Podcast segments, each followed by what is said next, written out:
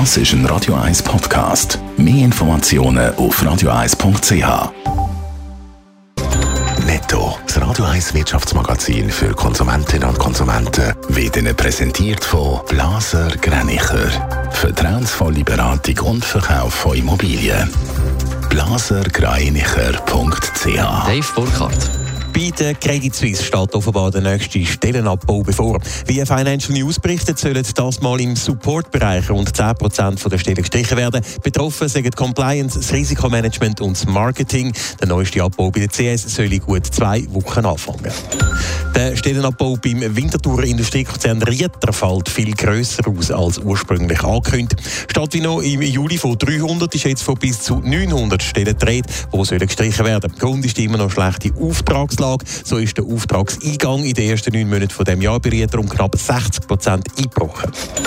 Der Baumschibshersteller Zweifel kommt die mager Herdöpfelernte in der Schweiz zu spüren über. In diesem Jahr erwarten die Bauern ein Drittel weniger Ernte als normal.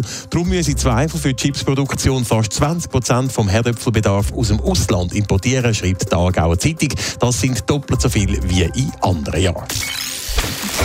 Zum ersten Mal seit sieben Jahren steigen im Dezember in der Schweiz Ticketpreise für den ÖV. Gefordert hat die Preiserhöhung das Bundesamt für Verkehr BAV. Heute rechtfertigt der Chef vom äh, BAF quasi die Preiserhöhungen und spart nicht mit der Kritik an der SBB.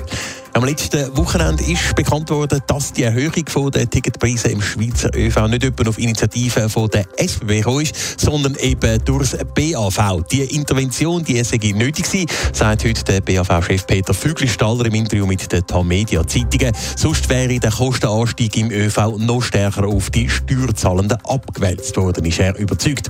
So haben die Transportunternehmen in der Schweiz in den letzten Jahren immer mehr Subventionen vom Bund gefordert. Das sei Teil von der DNA von der ÖV-Branche geworden und gerade die SBB gehe da als grösstes Unternehmen mit schlechtem Beispiel voran, kritisiert der Peter Füglistaller. Außerdem hat die SBB spätestens seit der Pandemie den Ehrgeiz verloren, ambitiös zu budgetieren und dafür immer mehr Mittel vom Bund gefordert. Also der BAV-Chef kritisiert die SBB scharf, aber nicht nur wegen der Forderung nach immer mehr Mittel vom Bund.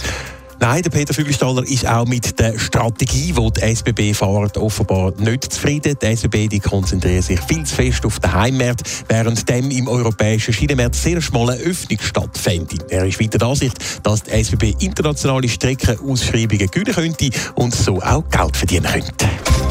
Netto, das Radio 1 Wirtschaftsmagazin für Konsumentinnen und Konsumenten.